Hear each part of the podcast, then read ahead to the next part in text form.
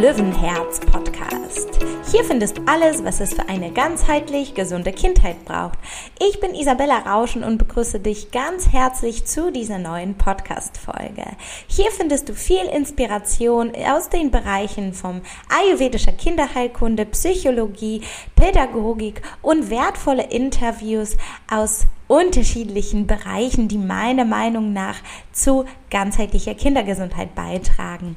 Und heute in meinem Podcast darf ich die wunderbare Susanne Schmeißner begrüßen, die NLP und Hypnose-Coach für Eltern ist. Und ja, ich finde, das ist ein ganz buntes Interview geworden. Ähm, wir haben darüber gesprochen, was NLP überhaupt ist, was wir dadurch erreichen können, äh, warum Kinder unser Spiegel sind, was es für Besonderheiten äh, in der kindlichen Entwicklung gibt. Wir sind auch auf das Thema der gewaltfreien Kommunikation eingegangen und, und, und. Also wirklich sehr viele spannende Sachen, die dich hier erwarten. Und so wünsche ich dir jetzt einfach ganz viel Freude mit diesem Interview. Ja, hallo liebe Susanne. Ich freue mich sehr, dass ich dich in meinem Podcast zu Gast heute haben darf. Und äh, vielleicht als erste Frage würde ich dich bitten, dich direkt den Zuhörern vorzustellen. Äh, wer bist du? Was machst du? Ähm, wofür brennt dein Herz? Erstmal ein großes Dankeschön, dass ich heute bei dir sein darf. Und ja, kurz zu mir. Ich bin äh, Susanne Schmeißer. Ich bin ähm, NLP- und Hypnose-Coach für Eltern und ähm, arbeite digital, aber auch im 1 zu 1 Coaching und mit ähm, Online-Kursen ganz viel mit Mamas, habe aber auch den ein oder anderen Papa beziehungsweise komplette Familiensysteme im, im Coaching und darf sie unterstützen. Und das ist etwas, was mein Herz absolut zum Hüpfen bringt. Ich komme aus dem Business-Kontext und kein Workshop, kein Seminar hat mich je so beflügelt, wie ähm, am Ende eines Coachings, wenn eine Mama von minus vier auf plus zwölf kommt und sagt, wow, ich fühle mich so viel leichter und habe so viel Klarheit. Das gibt mir so viel, das ist so ein Kribbeln im Bauch, wie als wenn ich verliebt wäre.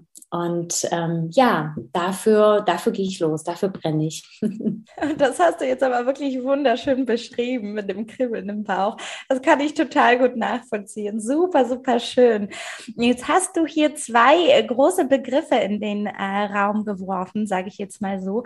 Ähm, zum einen, dass du NLP und auch Hypnose-Coach bist. Magst du uns da ein bisschen mitnehmen für diejenigen, die vom NLP noch nie was gehört haben? Wofür steht diese Abkürzung und ähm, was für eine Art von Arbeit ist das dann?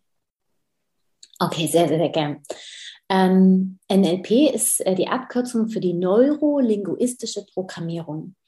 Ähm, Neuro, also unser Gehirn, unsere Nervenbahn, wie wir äh, gelernt haben von unseren Eltern, wie wir zu sein haben, um eben ganz viel Liebe, Anerkennung, Wertschätzung und, und, und Zeit und äh, Lob zu bekommen. Und durch unsere Sprache, die Linguistik, bringen wir sozusagen das kodierte Denken in unserem Kopf nach außen.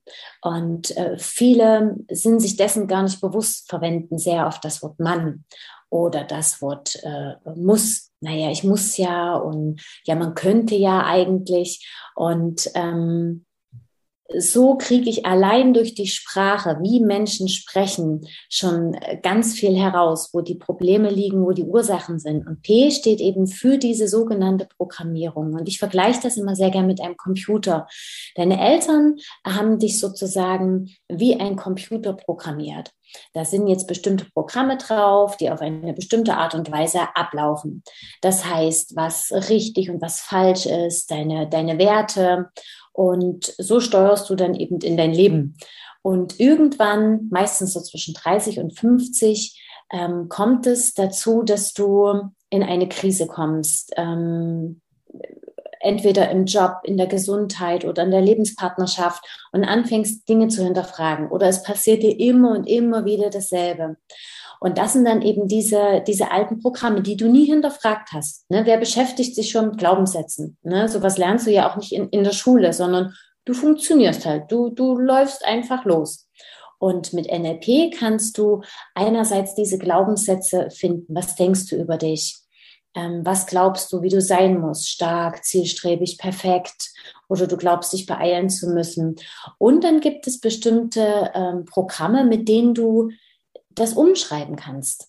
Ne? Also du kannst es sozusagen vom Desktop löschen, dass es nicht mehr so präsent ist und kannst ähm, förderliche und äh, positive Denkweisen an den Tag legen. Du kannst dich sozusagen neu programmieren. Ja, einfach ein neues Programm aufspielen.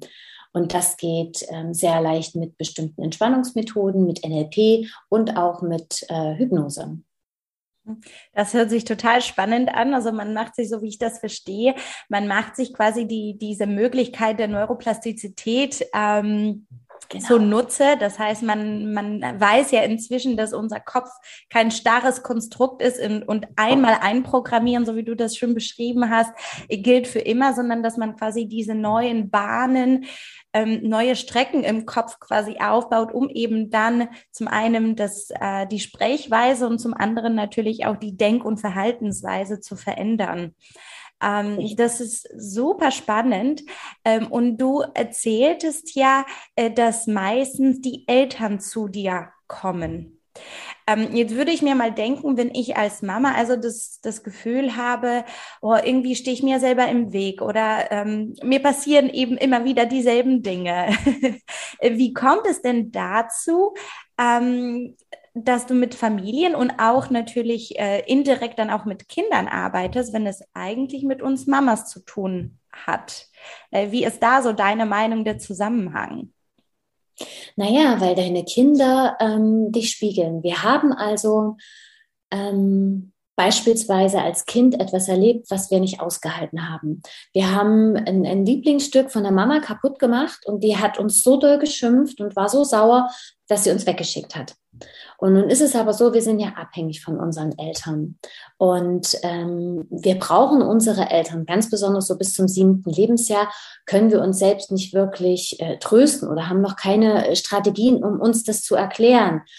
Und wir wissen ja, dass wir das nicht mit Absicht kaputt gemacht haben. Ne? Und ähm, weil wir das nicht aushalten, diese, diese Unmacht, diese Hilflosigkeit, entwickeln wir als kleine Kinder bestimmte Strategien und ähm, dass wir einfach überlebensfähig sind. Und im Laufe des Lebens arbeiten diese Strategien immer weiter, so dass wir gelernt haben, Dinge auszuhalten, Dinge zu kompensieren und jetzt nicht schreien durch die Gegend zu laufen. Oh, das, oder das manchmal auch. und ähm, unsere Kinder holen dann genau das, was wir so gut vergraben haben, wieder hervor. Mhm. Wenn wir zum Beispiel als Kinder nie wütend sein durften, das Schreien nicht, nicht ähm, akzeptiert wurde, was sollen denn die Nachbarn denken? Jetzt hör auf hier so rumzuschreien und jetzt gehst du in dein Zimmer, bis du dich beruhigt hast. Dann kommen wir natürlich nicht besonders gut damit zurecht und haben auch keine Strategie, wenn unsere Kinder das machen. Nun sind aber ganz viele Mamas so, dass sie die Kinder nicht mehr wegschicken, dass sie keine Gewalt mehr anwenden und nicht mehr so auf den Gehorsam ausgerichtet sind, wie wir oder der ein oder andere von uns groß geworden ist. Das heißt, hier fehlt uns einfach eine neue Strategie. Was mache ich? Mein Kind hört nicht auf mich, mein Kind schreit und ähm, ja, so kommen dann oft Mamas zu mir, weil die Kinder nicht hören. Mhm. Und ja, was kann ich denn machen? Und ich habe schon das und das und das probiert. Und ähm, so kommen wir über das Verhalten des Kindes zu dem eigentlichen Verhalten. Mensch, wie war denn das bei dir? Was genau löst denn das eigentlich in der aus? Na, eigentlich möchte ich schreien und wegrennen. Da kann ich ja aber nicht, ne? Weil genau das hat sie ja als Kind gelernt. Geh weg.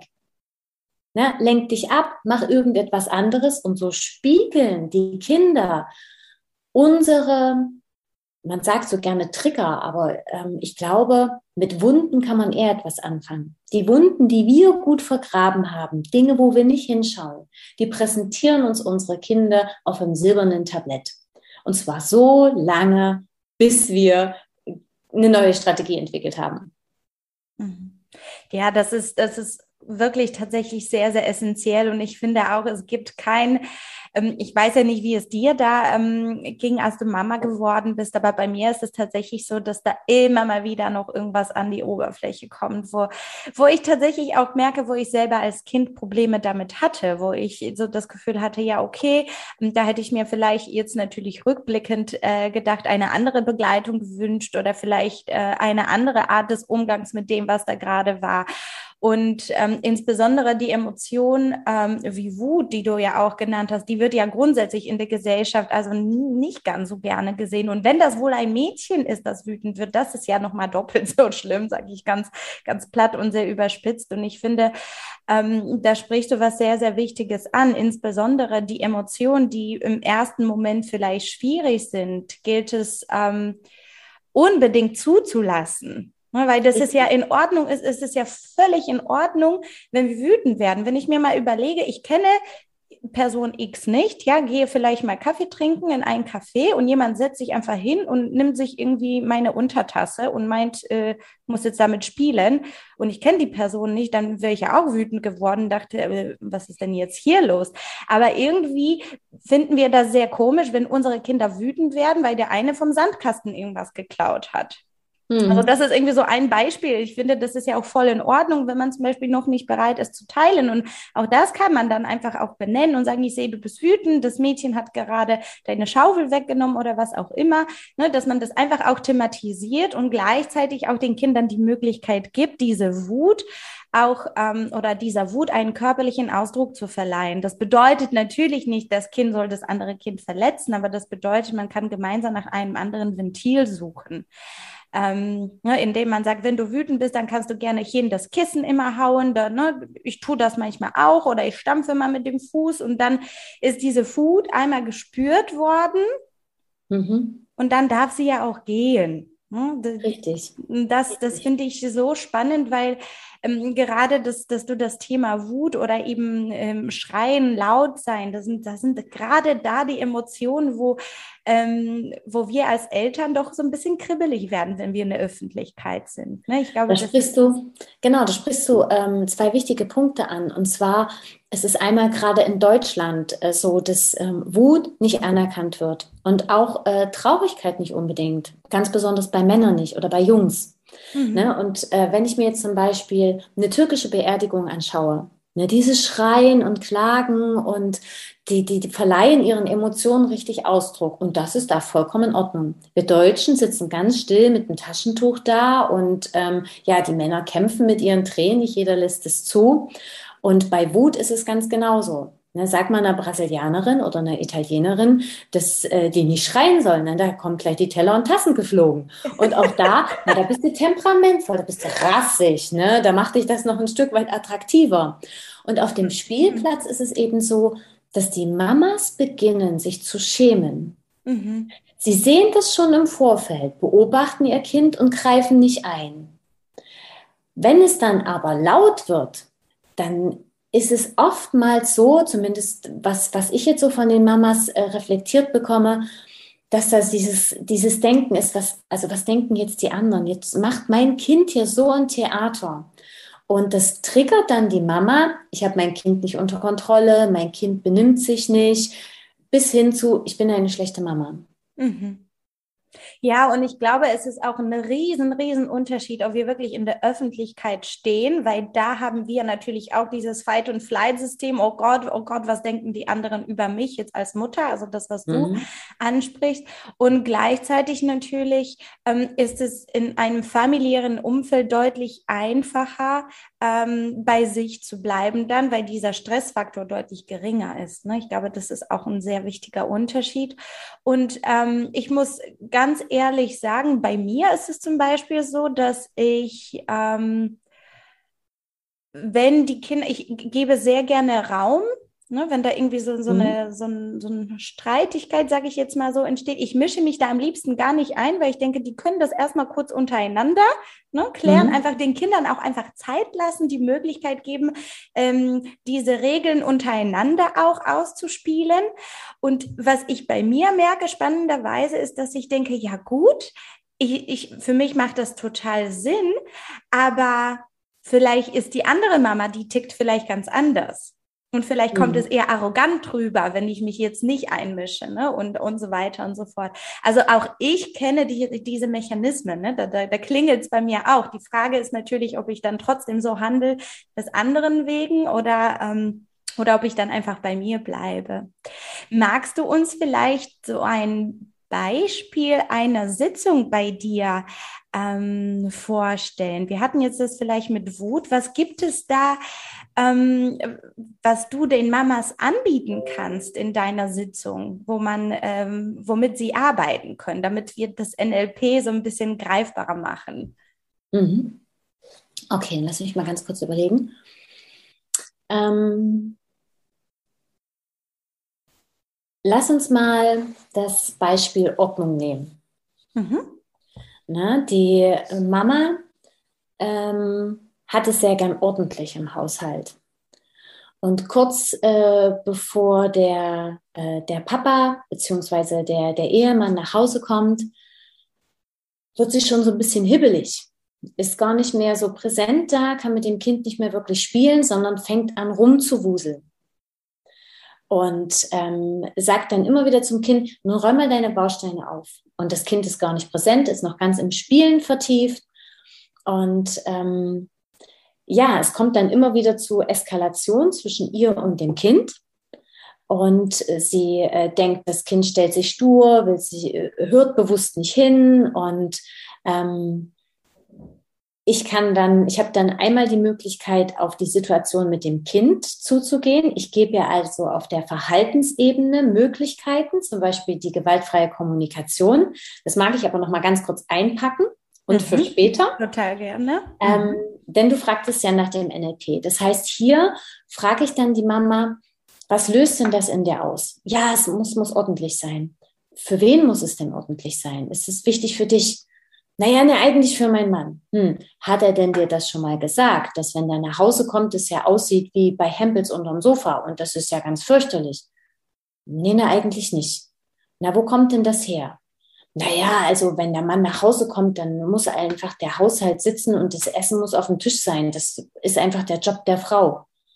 Ah, okay, das ist ja spannend. Wo kommt denn das her? Naja, also meine Mama, die hat immer gesagt, ne? Ich sage, ah, okay. Wie war denn das, als, als du ein kleines Kind warst? Na, da war das immer ganz wichtig. Und da musste ich immer das und das und das machen. Mhm. Und so komme ich dann durch Fragen dahin, dass herauskommt, sie ist keine gute Ehefrau, wenn sie den Haushalt nicht im Griff hat und wenn es nicht ordentlich und aufgeräumt ist.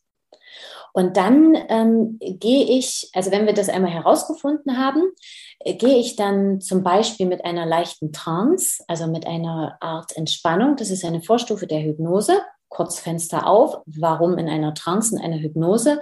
Weil wir unser Ego also die plappernde Stimme im Kopf, die sagt, ne, das geht doch nicht, das ist jetzt Quatsch, ach, das funktioniert eh nicht bei mir, die schläft dann. Ne? Also der Kritiker in dir schläft, denn die, die Stimme hörst du nicht in einer Trance oder eben auch in der Hypnose. Klammer wieder zu. Das heißt, ähm, ich sorge dafür, dass die, die Mama sich gut entspannen kann und dann gehen wir in die Vergangenheit zurück.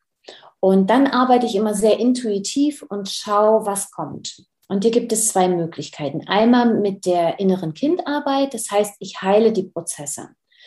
Es spielt für das Gehirn keine Rolle, ob du dir etwas nur vorstellst oder ob das tatsächlich so passiert ist. Und das Gehirn hat auch keine Vorstellung von Zeit. Die Verletzungen des kleineren Kindes wirken heute immer noch so, dass sie apathisch anfängt aufzuräumen, obwohl sie eigentlich vom klaren Verstand her weiß, dass es gerade Blödsinn ist. Mhm. Ähm, das heißt, mit der inneren Kindarbeit können wir das heilen, können sagen, dass sie ein gutes Kind ist, dass die Mama selbst das damals nicht besser wusste und auch nur automatisch irgendwie ablaufende innere Prozesse hatte oder auch ein inneres verletztes Kind. Und die zweite Möglichkeit ist ein Reframing. Das heißt, ähm, wir geben der Situation eine neue Bedeutung.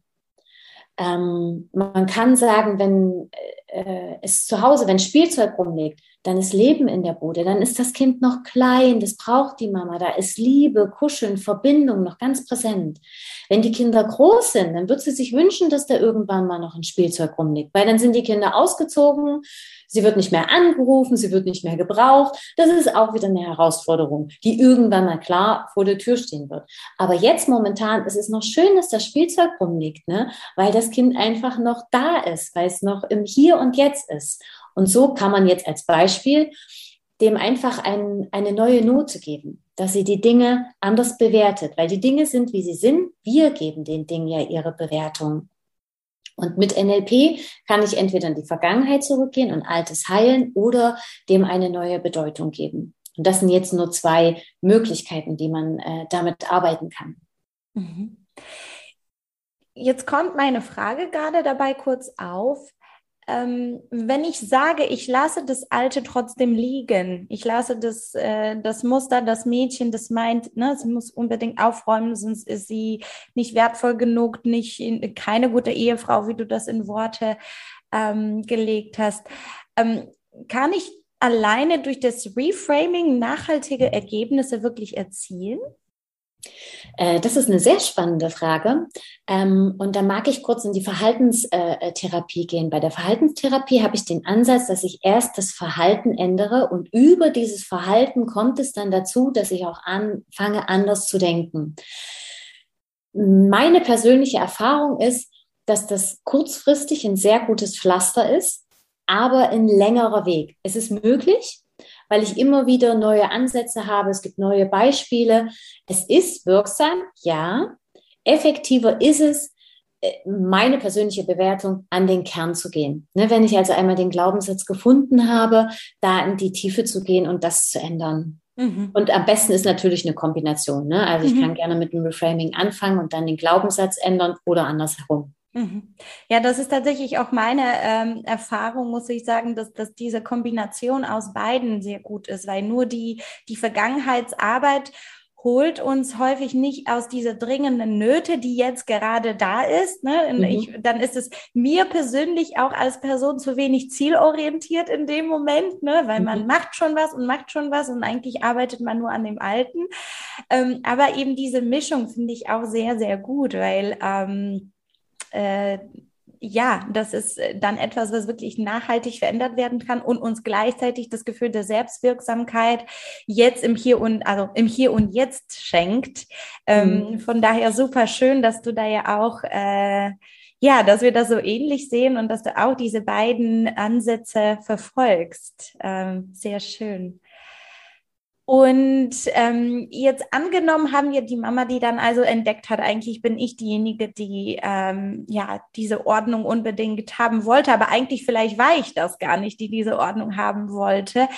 Ähm, wie bezieht sich das dann weiter oder wie, wie spiegelt sich das in der Beziehung zu dem Kind wieder? Weil da waren wir eigentlich auch am Anfang der mhm. Frage, mhm. ähm, dass die Eltern ja damit kommen, weil die Kinder in Anführungsstrichen verhaltensauffällig sind und damit kommen sie zu dir dir. Ähm, mhm. Wie sind da so deine Rückmeldungen? Wie, wie geht es weiter in dem Prozess? Mhm. Ähm, das macht sich sehr gut äh, sichtbar in der Wut und in der Traurigkeit. Ähm, Frauen haben, oder anders, Frauen sind oft sehr angepasst, sehr überangepasst. Ne? Sie sind sehr harmoniebedürftig, und ähm, manchmal ist es auch so, selbst Führungskräfte ne, im Business-Kontext sind die klar und strukturiert und geben Anweisungen und können gut delegieren. Und zu Hause sind sie trotzdem sehr empathisch und da ist ähm, Sicherheit und Gewohnheit sehr wichtig und sie gehen gerne den Konflikten aus dem Weg, weil äh, sie eben so erzogen wurden. Ne? Und wenn wir in der Geschichte zurückschauen, dann hatten die Männer ja oft das Sagen, ich weiß gar nicht, wann wir anfangen durften zu wählen oder wann wir ohne die Erlaubnis des Mannes den Führerschein machen durften. Also das ist zeitgeschichtlich gar nicht so lange her. Mhm. Das heißt, wir sind oft sehr überangepasst. Wir schlucken die Sachen runter. Ach, ist nicht so schlimm. Ne? Selbst wenn wir dann tatsächlich mal eine Entschuldigung bekommen, dann halten wir das gar nicht aus und wollen da ganz schnell wieder raus. Nee, nee, ist, ist schon gut. Ach, war, war gar nicht so schlimm. Ne? Und ähm, ja, immer erst die anderen, bevor wir dann tatsächlich mal für uns losgehen. Ne? Also dafür habe ich jetzt keine Zeit, weil ich muss ja das und das und das und das und das noch machen. Und ähm, das führt eben dazu, dass wir oftmals Konflikte nicht ansprechen. Dass wir jetzt nicht zu unserem Partner sagen, weißt du, wenn du das sagst, das macht mich so wütend und ich sehe das eigentlich komplett anders. Ne? Oder einfach mal so, wie uns der Schnabel gewachsen ist. Du spinnst wo? Also das kommt dann wirklich nur in der richtigen, also wenn das fast zum Überlaufen kommt. Ne? Und dann ist es aber auch schon wieder so extrem, dass manche dann sagen, es war total übertrieben. Oder wir machen uns im Nachhinein selbst dafür klein.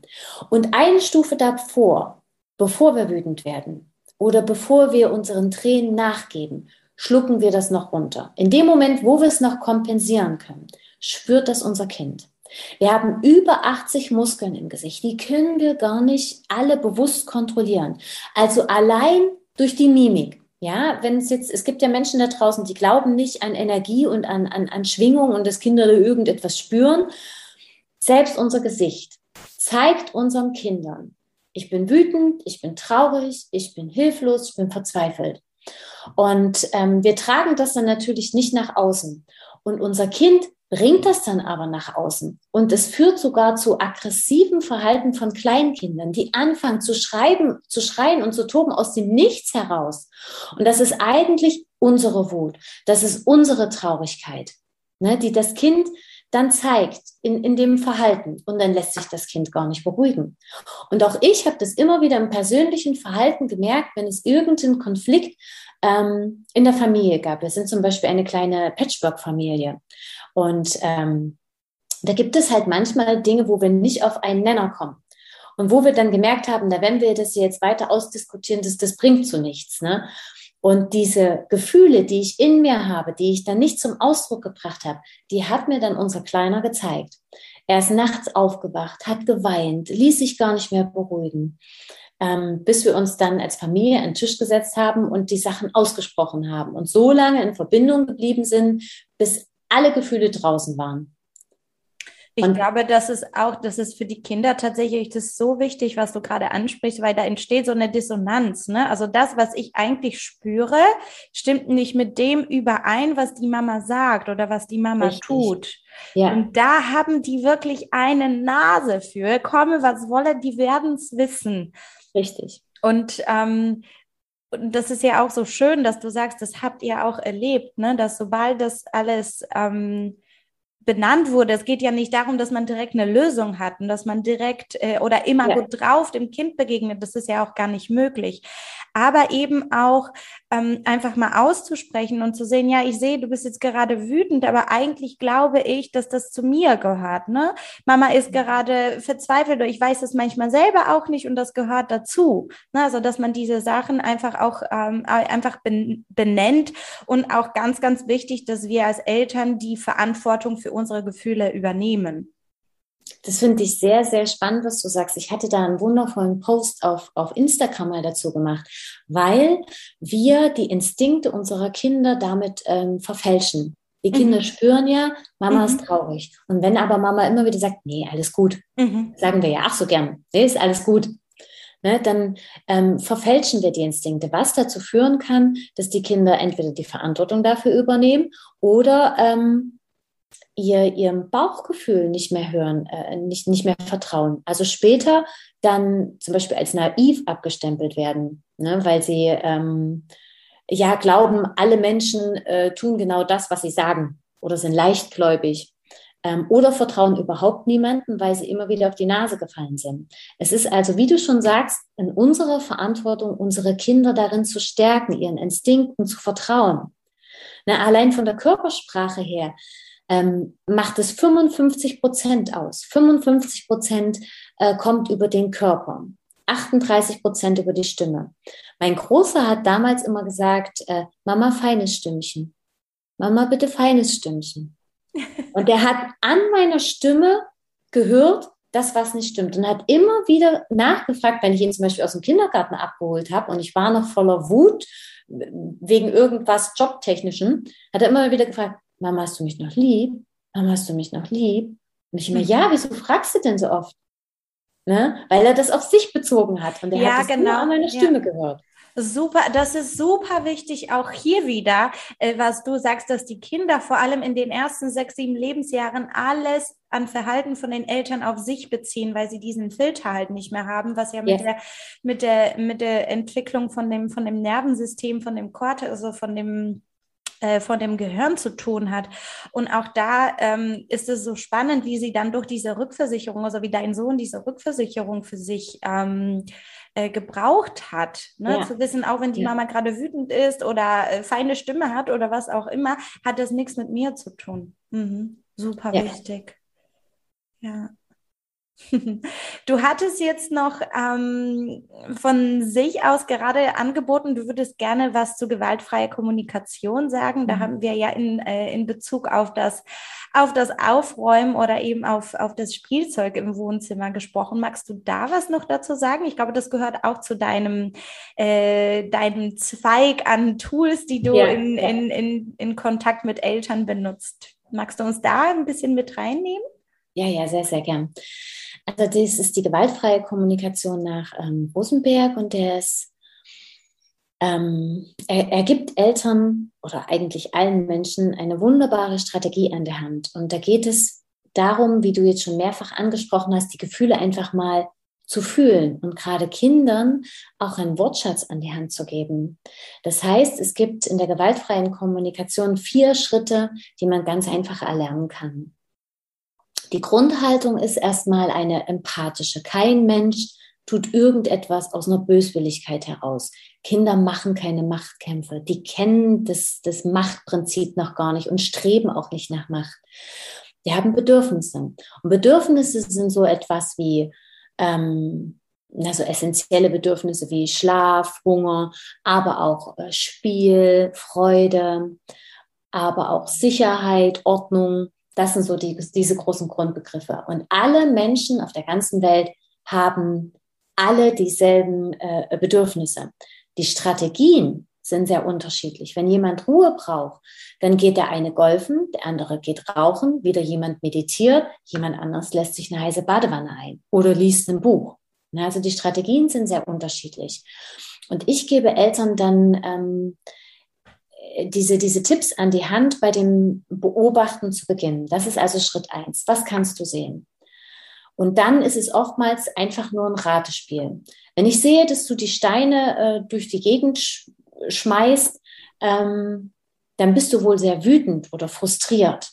Ne? Das heißt, das Kind lernt auch zu jeder Emotion, die im Bauch ist, ein Wort.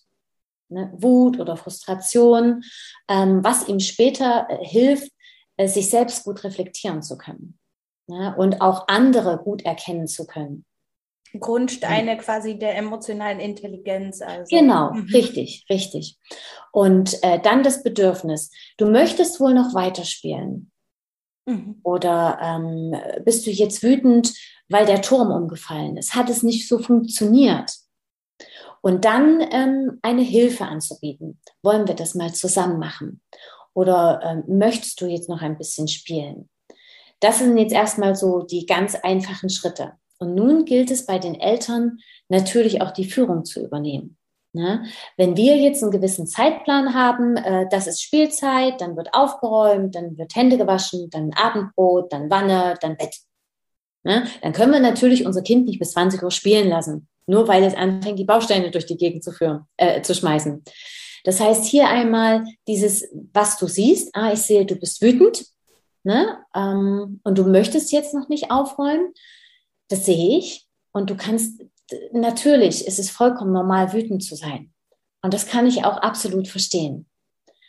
Was brauchst du denn, um ähm, mit mir aufzuräumen? Und dann gilt es, ähm, Dinge anzubieten, vielleicht kurz in die Welt mit eintauchen. Ah, ich sehe, du bist gerade dabei, eine Burg zu bauen. Das ist aber eine tolle Burg und einfach noch fünf Minuten mit dem Kind gemeinsam zu spielen. Du sag mal, wollen wir denn den Ritter mit ins Bad nehmen? Der ist ja ganz schmuddelig. Guck mal, wollen wir den auch waschen? Oder wenn es äh, eine Puppe ist, also da einfach ein bisschen kreativ sein und das Kind dort abzuholen, also da in die Führung zu gehen und dein Kind dahin zu bewegen, was dir wichtig ist. Weißt du, die Mama ist nämlich wichtig, dass die Hände sauber sind. Guck dir mal die Hände an und auch der Ritter, der hat bestimmt auch Hunger komm, den nehmen wir mit ins Bad und waschen jetzt mal die Hände von dem Ritter und auch von dir. Ne? Also hier in die Führung übergehen und ähm, ja, also auch die eigenen Bedürfnisse nicht hinten anzustellen und immer klein beizugeben, sondern sich erlauben, sich durchzusetzen.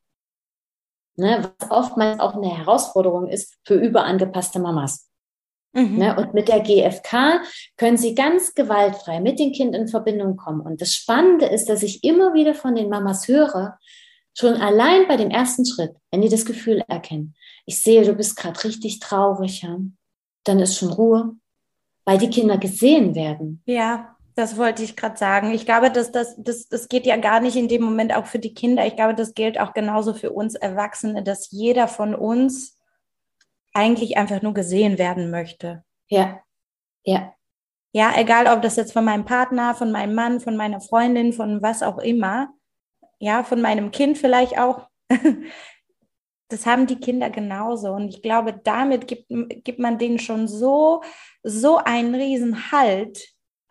Ja. Einfach durch dieses Ich, ich sehe dich, also nicht, ne, durch dieses indirekte Ich sehe dich, ähm, da mache ich auch ganz arg ähm, häufig die Erfahrung, dass das, wie du sagst, auch der erste Schritt ist, wo eigentlich sehr viel schon gelöst werden kann. Richtig, genau, mhm. ja. Mhm. Das höre ich auch immer wieder von den, von den Mamas, dass sie dann total verblüfft sind, dass die Kinder auf einmal ruhig werden und zuhören.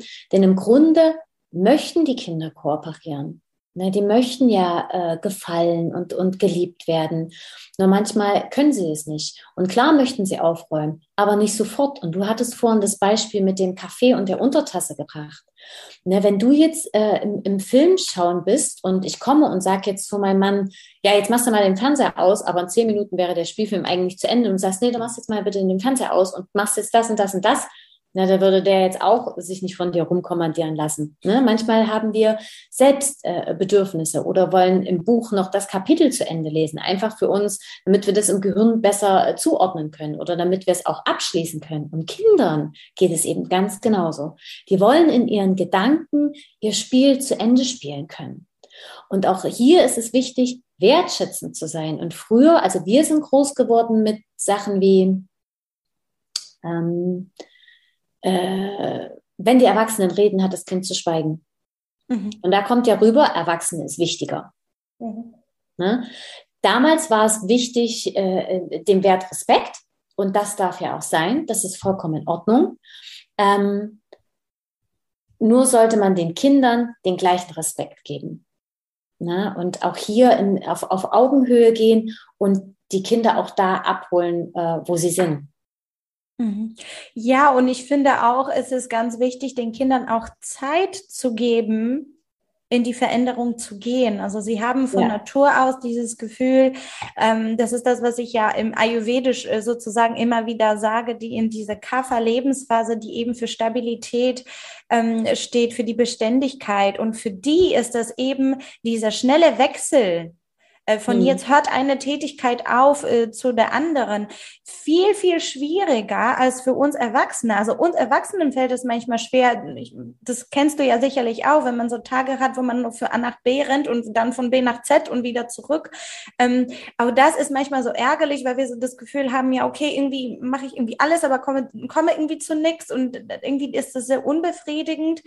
Ähm, und je nachdem, wie wir äh, von, von, der, von der Persönlichkeit her sind, ähm, können wir mit diesen schnellen Veränderungen oder auch auf der Arbeit, wenn man zum Beispiel sagt, ja, okay, die Aufgabe von der Frau XY verändert sich, also Sie haben jetzt äh, zehn Wochen an, an diesem Projekt gearbeitet, jetzt ab heute machen Sie was anderes, ist mhm. es immer je nachdem, wie wir von, der, von gestrickt sind, fällt es uns leichter oder schwerer, in diese Veränderungen halt ähm, uns einzuarbeiten. Und bei den Kindern ist es grundsätzlich so, dass sie aufgrund dessen, dass sie ein sehr hohes Bedürfnis an Sicherheit, an Beständigkeit und an Struktur haben.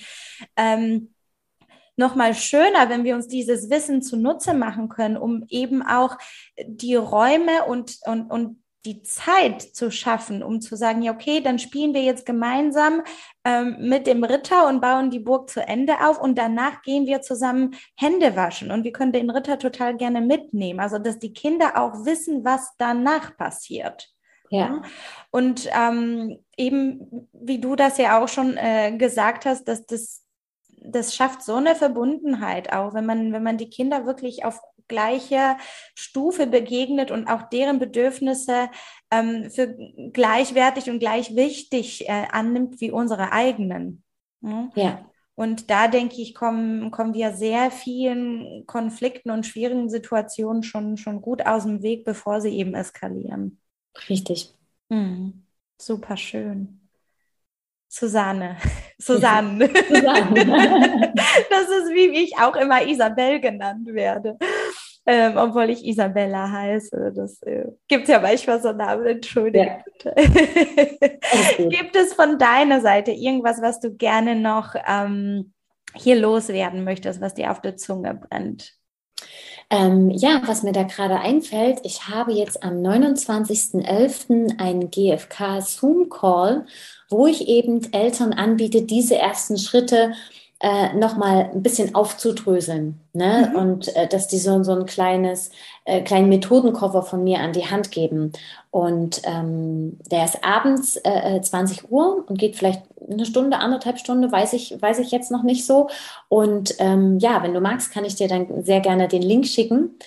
Ähm, ja, und dann können alle Interessierten gerne dazuschalten, egal wie alt die Kinder sind. Ne? Das ist beim 14-Jährigen, und ich spreche aus Erfahrung, äh, genauso wichtig wie bei äh, in, in ein- oder dreijährigen. Da ist es besonders wichtig. Ja, ja. ja.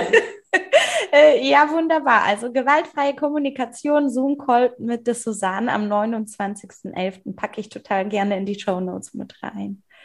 Wunderbar. Ja. Ansonsten würde ich sagen, haben wir hier sehr viele äh, wichtige und schöne Themen miteinander ähm, ja, angerissen, äh, besprochen, beleuchtet und äh, bedanke mich ganz herzlich äh, für unseren Austausch.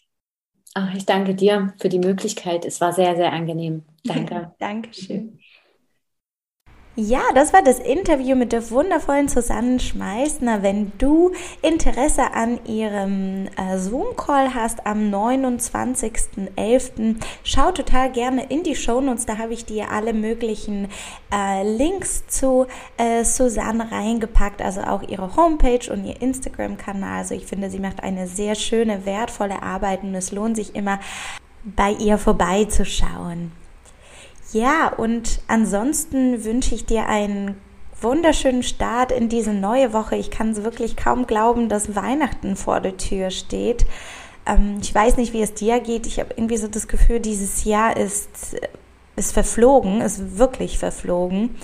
Ähm, und wünsche dir auf jeden Fall einen schönen Start in diese ja, wie ich finde, magische Adventszeit und ähm, freue mich, wenn wir uns in zwei Wochen wieder hören und wünsche dir alles Liebe, bleib gesund. Deine Isa.